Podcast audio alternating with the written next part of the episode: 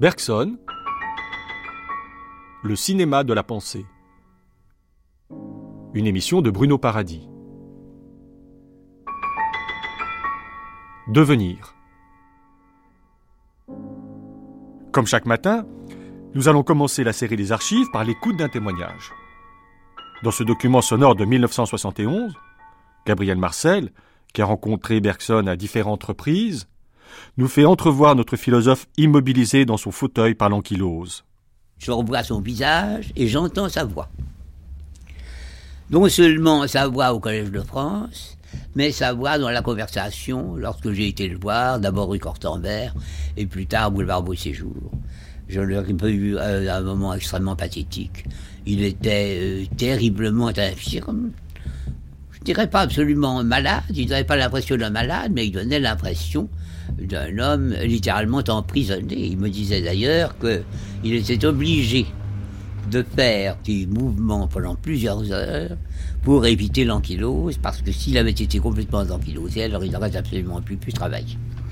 Et alors je revois cette voix douce, beaucoup plus britannique que française d'ailleurs, et euh, cette expression, ce sourire, un tout petit peu narquois, très légèrement, n'est-ce pas, avec euh, quelque chose d'extraordinairement courtois.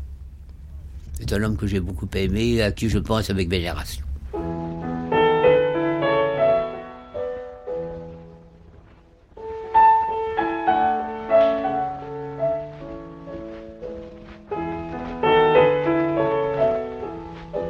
En 1908, dans une lettre adressée à William James, le philosophe américain mais aussi l'ami, Bergson révèle que le seul événement remarquable dans sa vie a été la découverte de la durée. C'est là, dit-il, le point de départ de sa philosophie, mais aussi le point auquel il est toujours revenu pour engager de nouvelles réflexions. Bergson résume les développements auxquels l'a conduit cette intuition de la durée dans son ouvrage publié en 1889 et qui a pour titre Essai sur les données immédiates de la conscience. L'originalité de sa découverte tient dans l'affirmation que le temps n'est pas fait d'instants. Fondamentalement différente de l'espace, qui est homogène et indéfiniment divisible, la durée est une continuité hétérogène d'interpénétration réciproque. Autrement dit, si la durée est bien faite d'éléments divers, qui sont les vécus de la conscience, ceux-ci n'existent que dans les relations de complémentarité réciproque qui les lient les uns aux autres tissés entre eux, ils sont essentiellement inséparables. La durée est un tout indivisible. Bergson la compare à une mélodie pour souligner qu'elle a un rythme propre et qu'on ne saurait l'allonger ni la rétrécir sans en modifier la nature.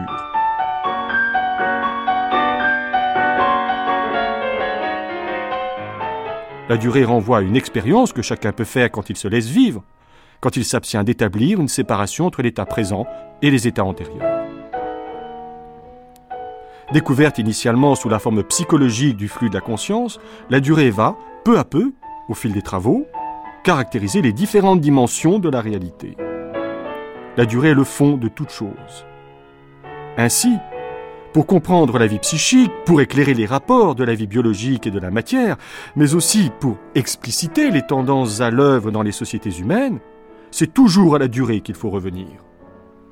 Philosopher, c'est retrouver le flux torrentueux des choses. Cela conduit à une philosophie affirmant l'universel devenir. L'apport philosophique majeur de Bergson réside donc dans l'élaboration de ce concept de durée. Vladimir Jankélévitch, dans une archive datant de 1959, va nous présenter ce concept éminemment bergsonien. Jankélévitch est une des grandes figures du bergsonisme. Dans l'échange de lettres qui a eu lieu entre les deux hommes, on voit Bergson prédire un bel avenir philosophique à celui qui lui consacrera un ouvrage intitulé tout simplement Henri Bergson. Depuis 1944, un vide s'était créé dans la philosophie française et Bergson avait cessé d'être à la mode. Il faut le dire aussi, le caractère un peu grégaire des philosophes français, euh, groupés en troupeaux, n'était pas favorable à un retour au bergsonisme. Et d'autre part, euh, la philosophie moderne vivait sur une caricature euh, du bergsonisme. euh, Bergson était devenu, pour beaucoup de jeunes gens, une espèce de spiritualiste distingué, un petit maître de la philosophie, occupé surtout à des notations de détails, et professant surtout une, espèce de philosophie affective, entachée de psychologisme, comme on aime à dire aujourd'hui. Et le résultat, c'était que bien souvent, les jeunes gens empruntaient des concepts ou des idées à Bergson sans eux-mêmes s'en rendre compte, sans savoir que ces concepts étaient bergsoniens. De même que de nos jours aussi, les jeunes gens euh, empruntent des idées à Léon Chestov ou à Miguel de Unamuno, sans savoir que ces idées viennent de Chestov ou de Unamuno. C'est ainsi que l'idée même de, temps, par exemple, la temporalité, qui est une idée bergsonienne, une découverte bergsonienne, n'était admise que lorsque elle nous venait d'Allemagne, sous des formes de traduites, par exemple. De même, l'idée d'une perception pure, euh, isolée de toute association, de, tout souvenir, qui est une idée bergsonienne, développée dans Matière et Mémoire, dans le livre du rire, n'est admise que lorsqu'elle est assortie de concepts ou serliens, tels que par exemple l'époquet, la suspension du jugement, la mise entre parenthèses, donc il s'agissait surtout d'innovation de vocabulaire, mais la plupart du temps, ces idées venaient de Bergson sans que nous puissions nous en rendre compte. Et c'est le sort de toutes les grandes philosophies novatrices et révolutionnaires qu'elles finissent par s'intégrer à la, la, pensée courante et qu'elles en sont devenues inséparables en quelque mesure.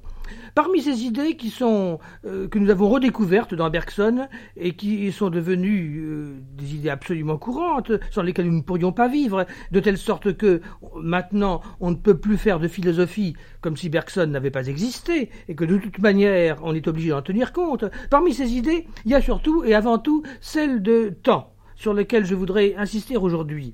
L'idée de temporalité, pour reprendre le mot euh, un peu germanique que l'on préfère aujourd'hui, et qui est en effet une idée modernissime, la plus moderne de toutes. Euh, eh bien, cette idée est une idée bergsonienne. Certes, on répondra que l'idée que Bergson se fait, se fait du temps est une idée encore très psychologique, que l'expérience de la durée vécue pour reprendre ici, ou faire penser plutôt au titre du bel ouvrage de, du docteur Eugène Minkowski, Le temps vécu, cette idée de la durée vécue ou du temps vécu est une idée fortement teintée d'expériences affectives.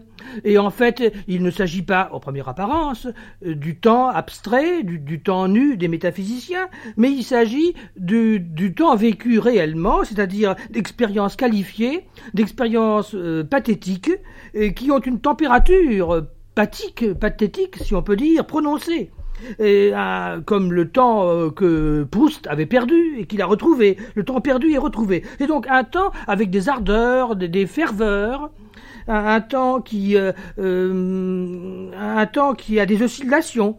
Et d'autre part, dans l'expérience de cette durée bergsonienne, le corps a une grande part.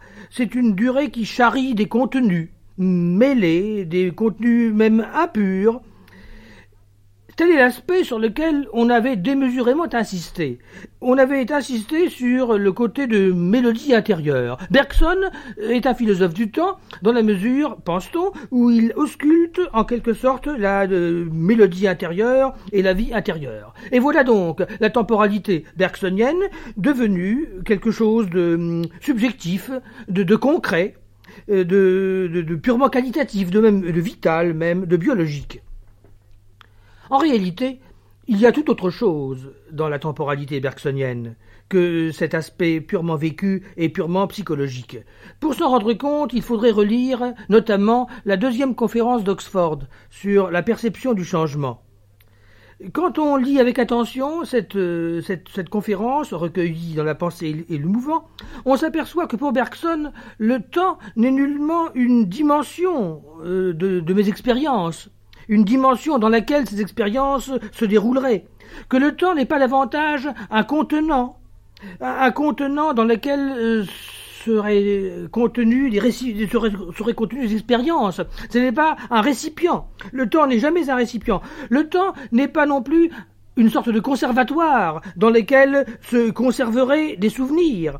Et la critique si euh, décisive que Bergson a, dirigée contre l'idée d'un cerveau qui serait un récipient à souvenirs est valable également pour la durée. Pas plus que le cerveau n'est un récipient dans lequel les souvenirs se conservent, la durée elle-même n'est quelque chose, un milieu, une dimension euh, dans laquelle le passé pourrait se conserver car la mémoire elle-même est une espèce de recréation comme l'avait montré si bien M. Philippe Forêt-Frémier. Et de même que le temps n'est pas une dimension, qu'il n'est pas un lieu où les souvenirs se conservent, le temps n'est pas davantage un changement euh, pelliculaire, si on peut ainsi parler, un changement superficiel, le changement d'un être qui par ailleurs ne changerait pas, euh, d'un être qui par ailleurs serait substantiel. Et, non seulement le temps n'est pas ce changement superficiel, comme par exemple un oiseau qui, change de plumage, un, être qui change d'habit, qui se travestit, mais qui reste toujours le même être, euh, il faudrait même, pour bien comprendre la nature du temps bergsonien, employer un langage à part, car à proprement dire, le temps est ineffable, le temps est inexprimable, intranscriptible, et même tous, tous les mots français par lesquels on désigne le fait de changer sont des termes empiriques, superficiels et substantialistes. Par exemple, même le verbe changer. On dit qu'un homme change parce qu'il pourrait ne pas changer. Le verbe modification, un être se modifie, c'est-à-dire change de mode, change de modalité. Le changement est donc simplement modal. Mais en réalité, euh, substantiellement, l'être reste le même, comme un monsieur qui a vieilli. C'est toujours le même, mais il a des rides. Il s'est transformé. Ou une dame qui s'éteint les cheveux. Elle a changé de couleur, mais c'est toujours la même dame. Et l'idée même de transformation, qui est le passage d'une forme à une autre, de la transfiguration, qui est une promenade de figure en figure, la métamorphose, qui est le mot grec qui désigne la, modification, métabolisme, et, etc. Tout cela désigne des changements partitifs, des changements partiels, qui n'affectent que l'écorce des choses, et non point leur substance, non point leur essence, qui donc n'affectent que les manières d'être, et non point l'être de ces manières. Le temps bergsonien, je vais le montrer, concerne, affecte l'être, et non point les manières de cet être. Il n'est pas un passage de figure en figure, comme la transformation, comme la transfiguration, qui suppose un être fondamentalement immuable. Même le terme d'altération, n'est-ce pas, euh, dans lequel, euh, selon lequel le même devient un autre, implique que fondamentalement l'être reste le même, mais ce même devient progressivement un autre. Au fond, c'est à cela que se ramène la critique bergsonienne de l'évolutionnisme. Euh, Bergson a reproché à l'évolutionnisme de se donner un changement superficiel, une évolution superficielle qui reconstruit en somme l'évolution, comme il dit, avec des fragments de l'évolué. Le changement est apparent. Le changement de l'évolutionnisme n'est qu'une périphrase de l'immutabilité, et si on peut dire une, une circonlocution de l'immutabilité. Et pour reprendre des expressions très très bergsoniennes, cette évolution n'est qu'un autre arrangement d'éléments déjà connus, un réarrangement d'éléments déjà connus. On prend les mêmes et on recommence. Euh, on fait du, neuf avec du vieux, n'est-ce pas? On ne fait jamais comme cela que du vieux neuf. Eh bien, l'évolutionnisme, le, soi-disant mutationnisme, ce sont des méthodes pour faire du vieux neuf. Bergson proteste contre cette idée intellectualiste d'un réarrangement superficiel, d'une combinatoire, d'un ars combinatoria, en quelque sorte, d'un ars combinatoria, d'un jeu de puzzles qui reconstitue ainsi l'évolution. De là, l'idée métaphysique, l'idée proprement bergsonienne, d'un changement substantiel, d'un changement substantiel que l'on ne peut même pas concevoir, car en somme, c'est l'homme tout entier qui est temporel, c'est l'homme tout entier qui est, qui est changement. Ce n'est pas un être toujours le même qui euh, se changerait du dehors, mais l'homme est tout entier temporel et rien que temporel. Je dirais volontiers que c'est un temps à deux pattes, un temps bipède, un, temps qui va, vient, se promène, n'est-ce pas, qui a euh, une tête de, deux mains et qui est doué de raison. Tel est l'homme. L'homme est donc le temps lui-même, si on peut dire. L'homme n'est pas temporel, dans la mesure où temporel serait l'adjectif qualificatif d'un être qui pourrait n'être pas temporel, qui pourrait être tout autre chose, mais l'homme est le temps dans sa substance. Donc le devenir est vraiment nucléaire et central. De là l'idée paradoxale euh, que Bergson nous a rendu familière, mais qui est toute révolutionnaire, d'une inversion paradoxale des rapports entre le temps et l'éternel. Ce n'est pas le temps qui est une déchéance de l'éternel, l'éternel étant donné d'abord, c'est plutôt le contraire. C'est l'éternel qui est un dérivé, une décadence, un, un, produit de la dégénérescence euh, du temps, en quelque sorte. De même que pour euh, certains métaphysiciens, ce n'est point l'être qui serait d'abord et qui agirait ensuite, mais l'être tout entier d'abord un acte. D'abord il est un acte, et secondairement il est, un être. Et ainsi, pour bien comprendre le, temps, il faut le considérer non point comme un caractère secondaire, modal, mais comme quelque chose de central qui doit être pensé à part et d'une manière primaire. Donc, d'une manière originale. Le temps a une spécificité originale, et on ne peut le comprendre qu'en le pensant à part. Ceci nous amène à une deuxième idée qui est toute bergsonienne et très importante et qui complète la première. C'est que chaque expérience, et pas seulement le temps, chaque expérience doit être pensée à part comme si elle était seule et doit être pensée pour elle-même. De même que, d'ailleurs, Bergson nous en a donné l'exemple, chaque problème doit être traité et pensé à part comme s'il était seul au monde, comme s'il n'y en avait pas d'autre. Le temps n'est pas le symétrique de l'espace. Le passé n'est pas le symétrique du futur. Passé et futur ne se font pas pendant des deux côtés du présent. Et de la même manière, le temps et l'espace ne sont pas comme des frères jumeaux, des, demoiselles jumelles qui se promèneraient en se tenant par la main, ainsi que l'a accrédité la philosophie criticiste, par exemple, qui en fait deux formes a priori de la sensibilité. Et en général, on ne peut pas comprendre un sentiment, une expérience, si on la réduit à d'autres ou si on la déduit d'une autre. Toute entreprise réductionniste est antiphilosophique. La philosophie commence lorsque on saisit une qualité vécue pour elle-même, et quand on, ne la considère pas comme un degré d'une autre, comme le degré d'une réalité qui augmenterait ou diminuerait, comme les températures, par exemple, augmentent ou diminuent au-dessous ou au-dessus du zéro. Donc, les qualités ne sont point des grandeurs scalaires. Bergson élimine de la philosophie toute idée de crescendo et de décrescendo. Donc une qualité est à part et ne, dérive pas, ne dérive jamais d'une autre. Et c'est ainsi que Bergson, en somme, est plus voisin qu'on ne le penserait de Kierkegaard, de l'homme du saut qualitatif, l'homme de la discontinuité. Euh, il y a chez Bergson place non pas seulement pour la continuité du flux temporel, mais aussi pour la discontinuité d'expériences dissemblables les unes des autres, et si dissemblables qu'on passe de l'une à l'autre en quelque sorte miraculeusement, d'une manière euh, irrationnelle. Certes, le livre de l'essai, sur les données immédiates, insiste surtout sur le côté de continuité, la continuité du devenir. La perception du changement, dont je viens de parler, insiste surtout sur les blocs de durée, sur la continuité de, l'intervalle, sur le mûrissement. Mais dans hum, l'évolution créatrice apparaît déjà l'instant, la mutation, et surtout dans les deux sources de la morale et de la religion, le dernier livre de Bergson, l'instant apparaît sous une forme très impressionnante dans la présence des grands hommes, dans l'initiative géniale, l'improvisation, le, le, commencement euh, qui est toujours euh, assignable et qui dépend euh, de quelqu'un. Il semble que la philosophie des deux sources soit moins estompée, moins floue que celle de l'essai. Peut-être euh, la philosophie de l'essai est-elle plus proche de la continuité de Gêne Carrière, de ce peintre qui euh, diluait les réalités et les formes dans le brouillard. Il y a donc chez Bergson à la fois le continu et le discontinu. L'alliance paradoxale de ces deux opposés se retrouve dans le titre même de l'évolution créatrice, car après tout, l'évolution créatrice, c'est un peu une alliance de mots paradoxale, et même une espèce de contradiction, car une évolution par elle-même est plutôt une continuation qu'une création. On dit qu'un être évolue quand justement quelque chose se continue euh, d'une manière ininterrompue. Et vice-versa, la, création à son tour est plutôt une irruption soudaine, une brusque émergence, un surgissement, beaucoup plus qu'une une véritable qu'une évolution. Donc, parler d'une évolution créatrice, c'était un peu associer ces deux idées contradictoires l'une de l'autre, d'une part d'un mûrissement continu et ininterrompu, et d'autre part de rupture, de, mutation, d'irruption, l'idée même de l'événement. En somme, Bergson nous place au-delà du continu et du discontinu.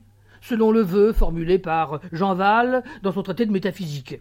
La philosophie bergsonienne est au-delà ou en deçà de la dissociation du continu et du discontinu. D'une part, il y a euh, dans sa philosophie place pour le flux continu des expériences, et d'autre part pour les différences de nature, pour l'hétérogénéité fondamentale de ces expériences. Ce mélange de continuité et de discontinuité, eh bien c'est le type même de la modulation musicale qui nous promène d'un ton dans un autre, nous transporte de ce ton à, un autre. Et en somme, c'est l'évolution et le mûrissement même de l'homme qui euh, s'accomplit à travers des conversions, des, décisions soudaines, des, des volte-face, et souvent ponctué par des, bouffées de souvenirs. Même les bouffées de souvenirs dont il est question dans l'essai, comme chez Proust, sont également des instants discontinus, des résurgences du passé, des ruptures avec cette continuité. Et ainsi, euh, on trouve chez Bergson l'un et l'autre. Le commencement, le fiat, comme chez William James, qui fut, je le rappelle, à la fois un ami de Bergson et un disciple de Renouvier, c'est-à-dire un continuiste et un partisan de la discontinuité. Et d'autre part, il y a chez Bergson, outre le commencement, euh, la continuation.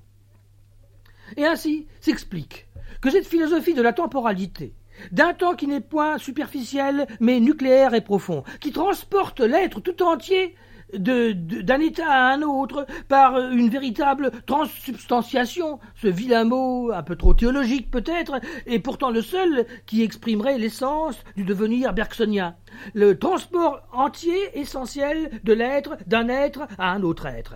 Eh bien, ce transport, et d'autre part, se concilie avec le changement et la modulation.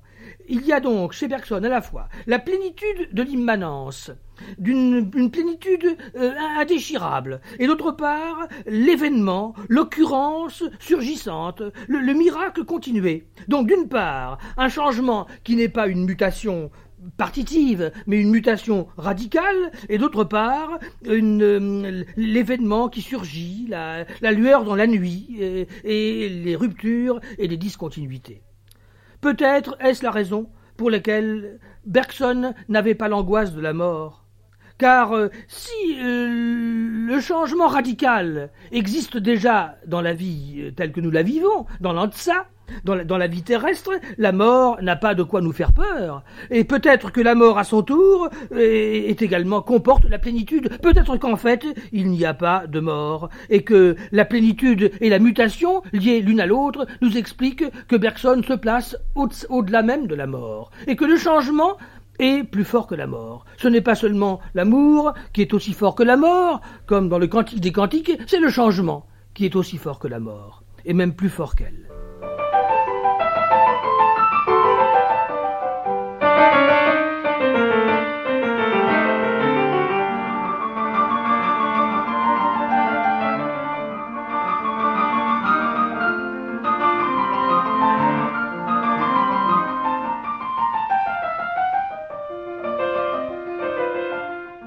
Le problème du temps est au cœur de la philosophie du XXe siècle. On peut distinguer deux grandes façons d'aborder ce problème, celle de Bergson et celle de Husserl, le philosophe allemand né lui aussi en 1859. Les deux philosophes ne se sont jamais rencontrés et n'ont jamais véritablement dialogué entre eux. Toutefois, la tradition phénoménologique, ouverte par Husserl, renouvelée par Heidegger dans Être et temps, a nourri les travaux de Sartre et de Merleau-Ponty deux autres grandes figures de la philosophie française du siècle passé. Ainsi, dans L'être et le néant, Sartre, approfondissant les analyses des philosophes allemands, développe une critique de la conception bergsonienne de la durée. Toutefois, par-delà l'opposition apparente, Jean Val, dans l'archive de 1966 que nous allons écouter, montre qu'on peut reconnaître des affinités profondes entre Sartre et Bergson. Je ne dois pas cacher que le premier grand volume de Sartre, L'être et le néant, renferme des critiques assez vives contre Bergson. Il s'agira pour nous de les interpréter. Mais ces critiques mêmes euh, sont signes de l'importance qu'il attachait au bergsonisme. Il sait que Bergson est un profond philosophe, il le met sur le même plan que Descartes. Il est vrai que c'est pour les renvoyer tous les deux, comme il dit, dos à dos. N'empêche que l'on voit la considération de Sartre pour ce Bergson même qu'alors il critique. Nous pouvons énumérer trois points sur lesquels les conceptions semblent s'opposer. Le possible, le néant, le temps. La différence est extrêmement nette sur le néant, car Sartre, d'après le titre même de son important livre, L'être et le néant, attache une grande importance au néant, pour lui identique à la fonction de ce qu'il appelle néantisation dans la conscience. Le pour soi, c'est-à-dire la conscience, dans la terminologie sartrienne, euh, néantise les choses, c'est-à-dire oppose à ce qui est donné ce qui n'est pas donné, oppose à ce qui n'est pas donné ce qui est donné, sans cesse cette puissance de néantisation. Or, l'idée de néant a été critiquée par Bergson. Il faudrait alors, dans ces quelques minutes où je parle, que je montre aussi que même sur ce point, il y a un certain accord, car tous les deux sont contre une conception abstraite du néant, comme tous les deux ils seront contre une conception abstraite du possible. Mais si Sartre admet le néant, contrairement à Bergson, c'est un néant actif, tout proche d'être une réalité, euh, très différent du néant qu'admet le philosophe allemand Heidegger, dont souvent s'inspire Sartre, tout en s'opposant à lui sur des points essentiels.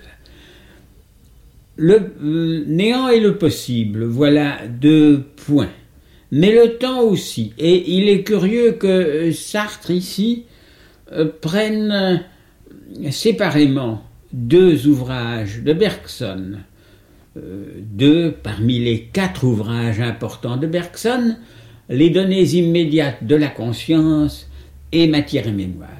Et il critique l'idée de temps telle qu'elle se fait voir dans chacun d'eux.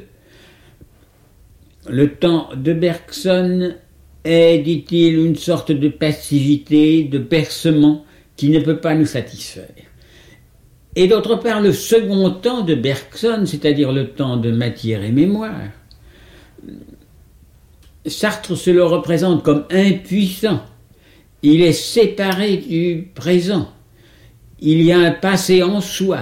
Bergson, dans de belles pages, euh, qui annoncent certaines pages de Marcel Proust, dit que nous pouvons nous mettre en contact d'emblée, comme il dit, avec notre passé.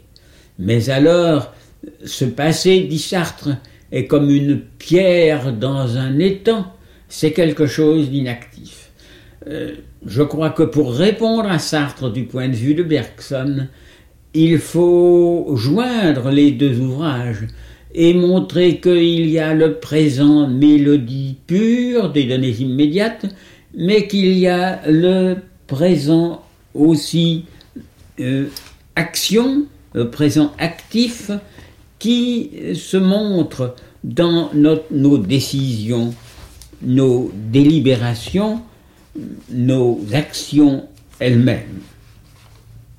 Je pourrais recourir ici à certains passages de Sartre. Il dit le passé est important comme plateforme et point de vue. Toute action destinée à m'arracher à mon passé doit d'abord être conçue à partir de ce passé-là, c'est-à-dire avant tout reconnaître qu'elle naît à partir de ce passé singulier qu'elle veut détruire. Nos actes nous suivent, le passé est présent et se font insensiblement dans le présent. Disons cela, c'est au fond le Bergson des données immédiates qui l'oppose en quelque sorte Bergson de matière mémoire. car ce passé qui se fond insensiblement dans le présent c'est bien le passé des données immédiates. Certainement, Sartre a dû se rendre compte des affinités profondes qui, malgré les apparences, joignent sa pensée à la pensée bergsonienne. C'est particulièrement présent, euh, identité des vues entre deux personnages opposés dans les passages où Sartre parle de ce qu'on appelle les sophismes de Zénon d'Élée, c'est-à-dire le fait que la flèche qui vole est toujours dans un moment et particulièrement ne vole pas. Et Sartre ici dit à peu près la même chose que Bergson. Si on dit que la flèche ne vole pas, c'est qu'on arrête son mouvement à chaque moment. Mais le vol de la flèche est précisément le passage, la transition entre tous les moments. Par conséquent, notre conclusion au sujet de Sartre et Bergson serait qu'il y a dans euh, Sartre même de quoi montrer une identité profonde derrière les divergences. Mais nous possédons quelque chose d'assez précieux, de très précieux, dans le discours qu'a tenu Maurice Merleau-Ponty à la Sorbonne au moment du centenaire de Bergson.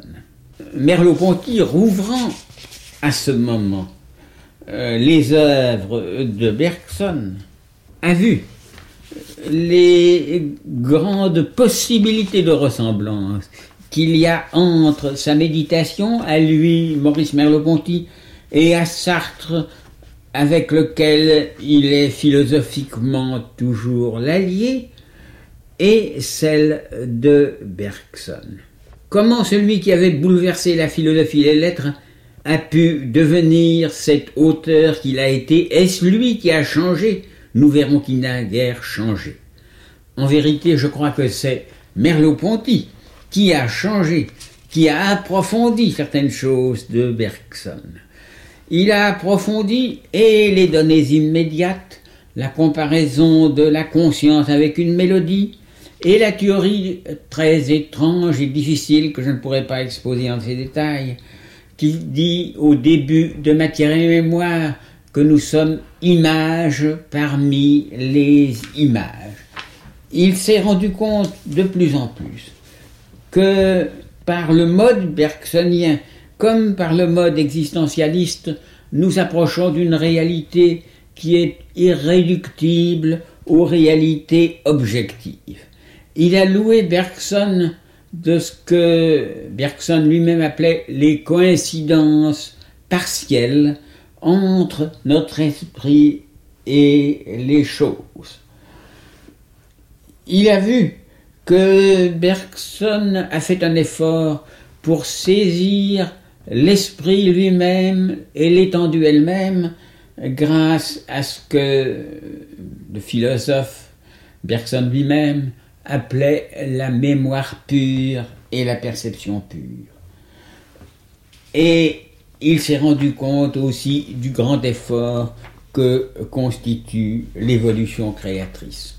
Ce que dans ces pages il reproche, mais respectueusement à Bergson, c'est de ne pas s'être posé le problème du monde social et de l'histoire.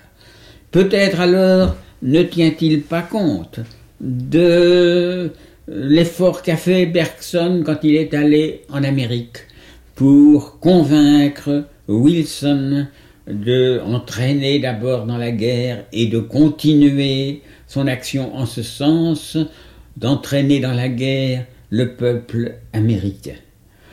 Il y a eu là un acte de Bergson, peut-être le seul véritable acte public de ce philosophe solitaire. Maurice Merleau-Ponty se rend compte que Bergson a été exemplaire par la fidélité à ce qu'il a vu. Et qu'est-ce qu'il a vu? C'est nous-mêmes existants. Bergson ne se serait euh, pas servi de ce terme qui n'a pris sa vogue qu'à partir de la vogue même de Kierkegaard, de Heidegger et d'autres philosophes. Merleau-Ponty lui est reconnaissant d'avoir nettement montré euh, l'homme même dans le courant des choses, l'homme pouvant agir, même si Bergson n'a pas donné de direction à son action, sauf une direction finalement mystique, il a permis, en un certain sens, aux philosophies de l'existence de se développer, de sorte que nous voyons le rayonnement de Bergson présent dans les philosophies de l'existence française, aussi bien que dans le bergsonisme si profond d'un Jankélévitch, aussi bien que dans le retour au bergsonisme de philosophes opposés à Bergson comme Ruyère et Canguilhem, non peu connus du public, mais néanmoins fort importants.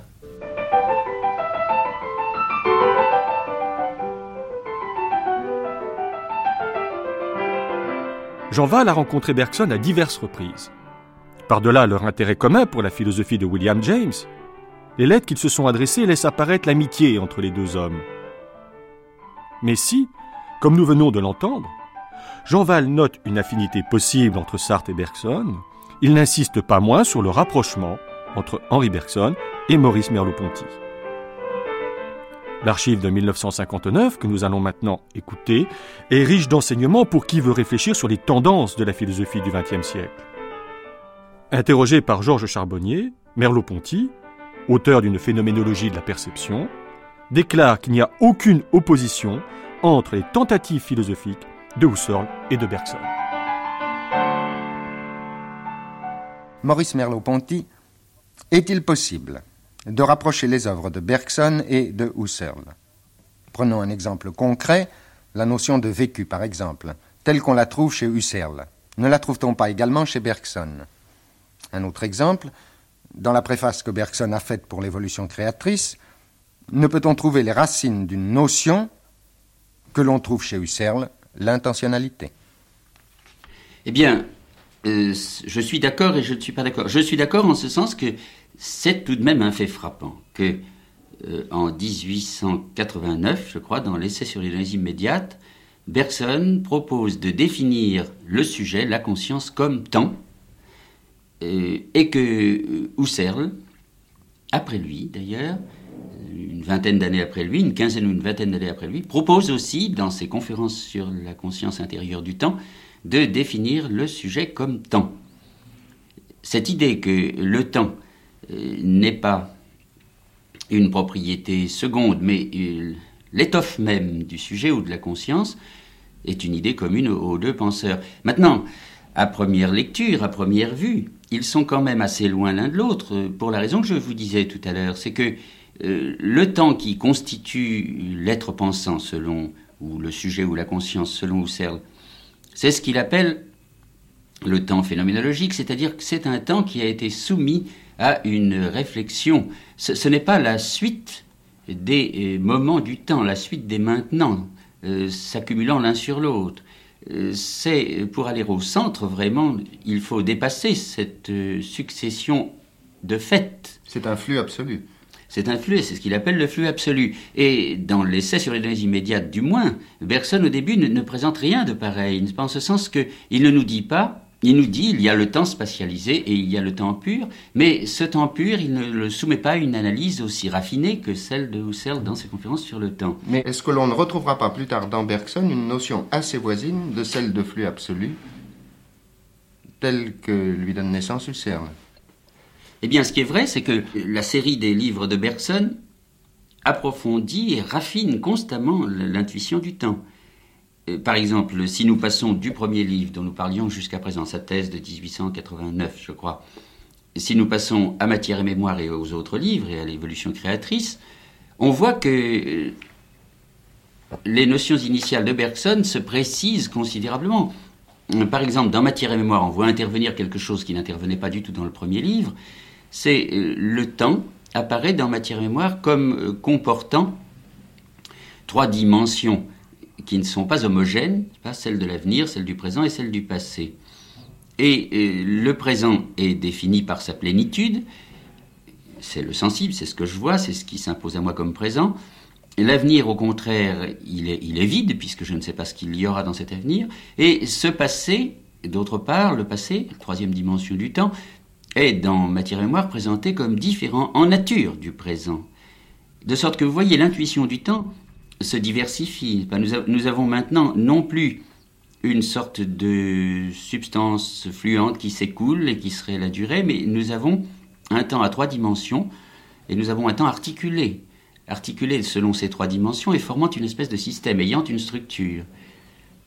Bergson, finalement, n'a jamais passé par une phase kantienne ou criticiste, tandis que Husserl a été, comme tous les, penseurs allemands d'ailleurs, formé très soigneusement à la philosophie kantienne, qu'il a d'ailleurs dépassé tout à fait, enfin qu'il a quitté dans la suite. Enfin, la différence initiale est grande. La différence au point d'arrivée est peut-être beaucoup moins grande. J'ai été frappé, vous parliez de l'essai sur les données immédiates de la conscience. J'ai été très frappé à la lecture de ce livre par le type, je ne sais pas s'il faut dire d'enchaînement, je préférerais pour le moment dire juxtaposition des phrases, des propositions. Si j'en crois M. Lévinas, le phénoménologue n'enchaîne pas ses propositions, ses concepts, ses affirmations, ses phrases, comme on les enchaînait euh, suivant les règles de la logique avant Husserl.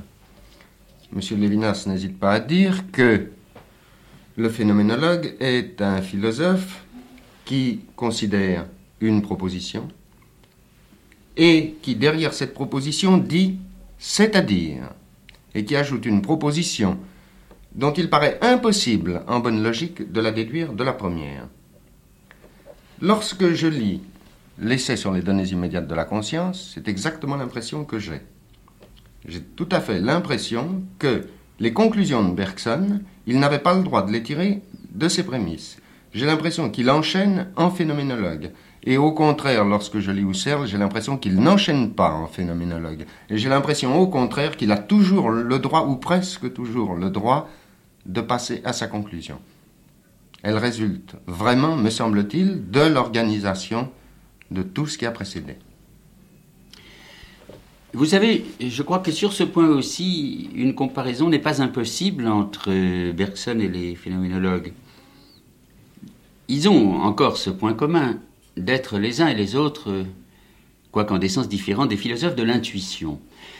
N'entrons pas, si vous voulez, dans la, définition de ce mot, mais disons en gros que ils ont eu, les uns et les autres, je vais dire Husserl, Heidegger, Scheller et Bergson, ont eu le désir de faire voir.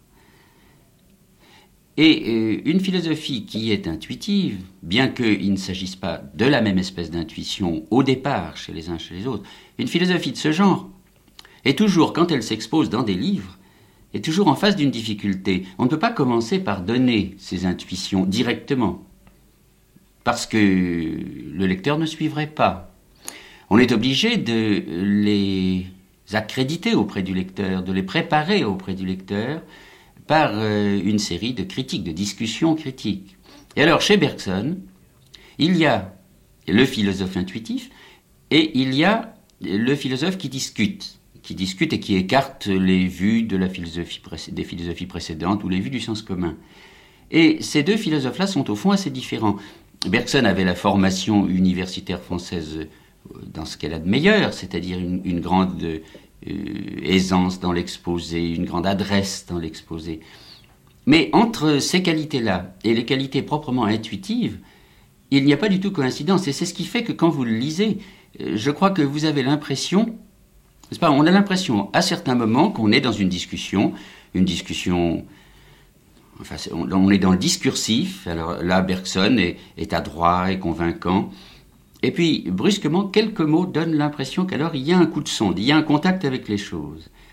À la vérité, une philosophie intuitive comme celle de Bergson, au fond, aurait peut-être été exprimée plus énergiquement dans des formes euh, littéraires euh, moins traditionnelle, moins conforme à la tradition des, professeurs de philosophie en France.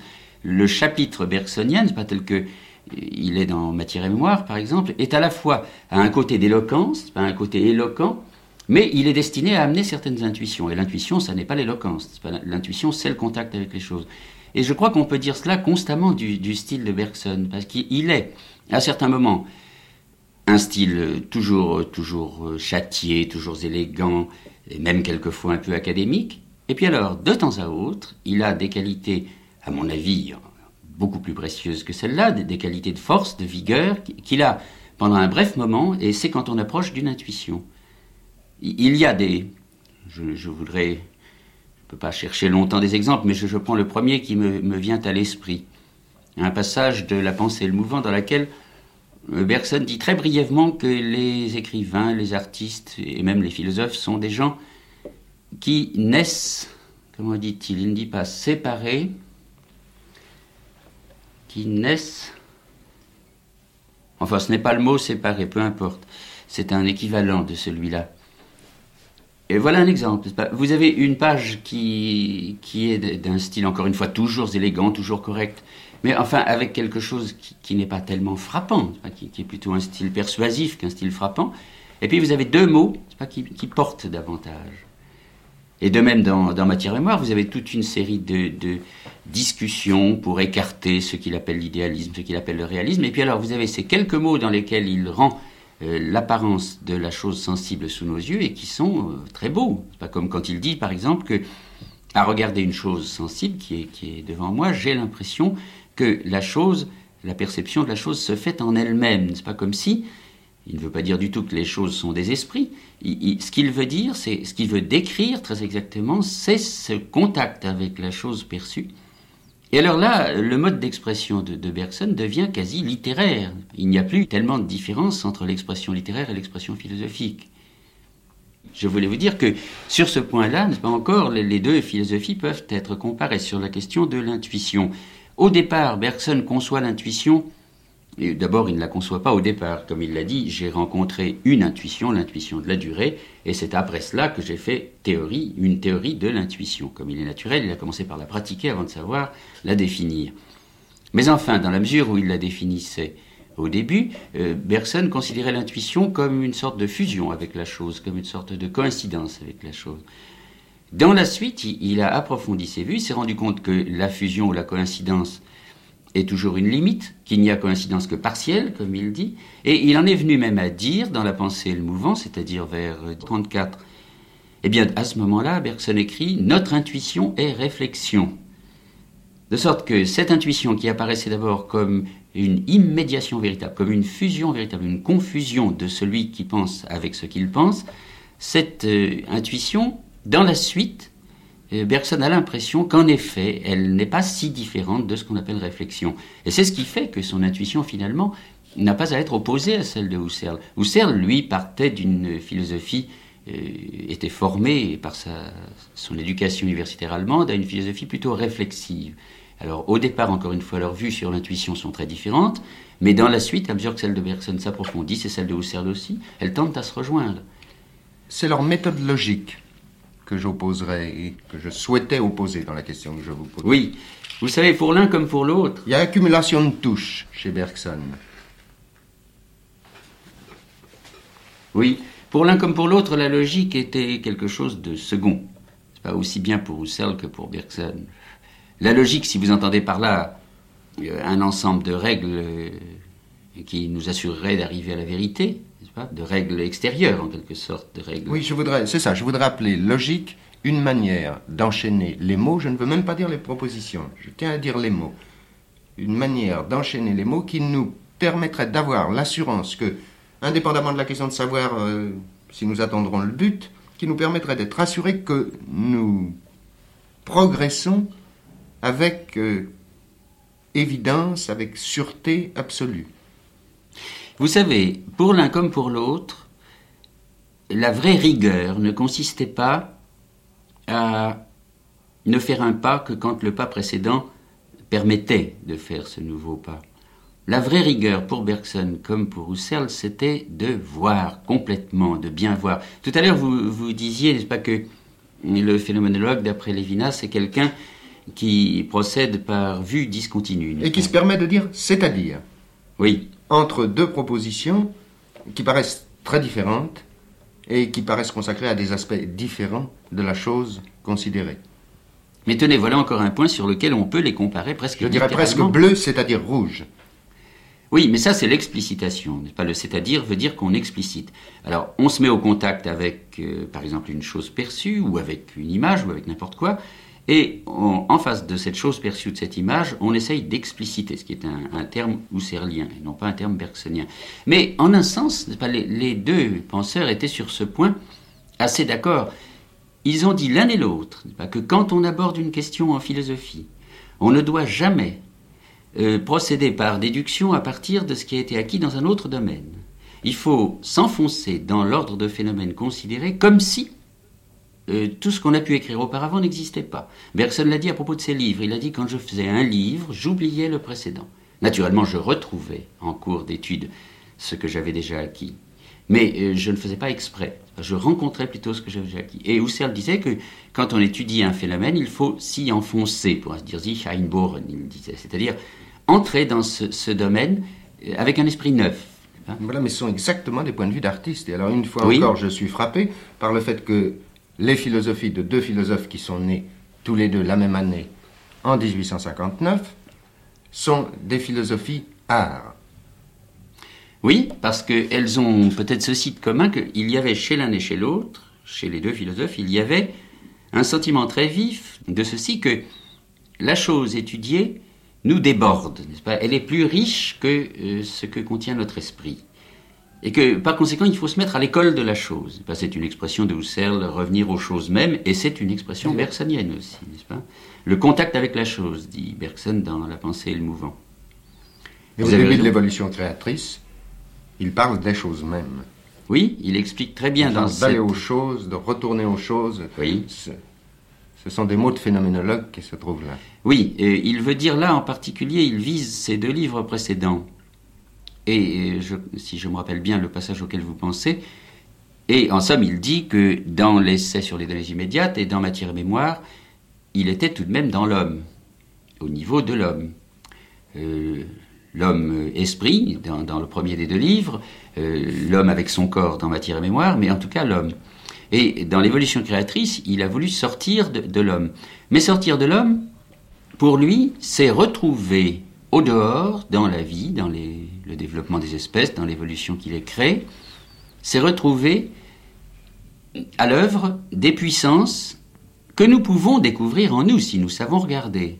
Il y a, dit-il, des puissances complémentaires de l'entendement en nous, puissances complémentaires de, de l'entendement qui sont de même espèce, de, qui ont euh, un statut ontologique, si vous voulez, comparable à celui de la vie telle qu'elle est dans les espèces. Ce qui fait qu'on sort de soi, si vous voulez, mais ce qu'on trouve au dehors apprend au philosophe, ce qu'il trouve au dehors apprend au philosophe à retrouver en lui-même des puissances qui ne sont pas exactement l'entendement, mais qui existent déjà en lui. Pour ma part, je, ne vois aucune espèce d'opposition entre la tentative philosophique de Bergson et celles qui ont été commencées ou menées à bien par d'autres, par Husserl ou par Heidegger. Aucune opposition.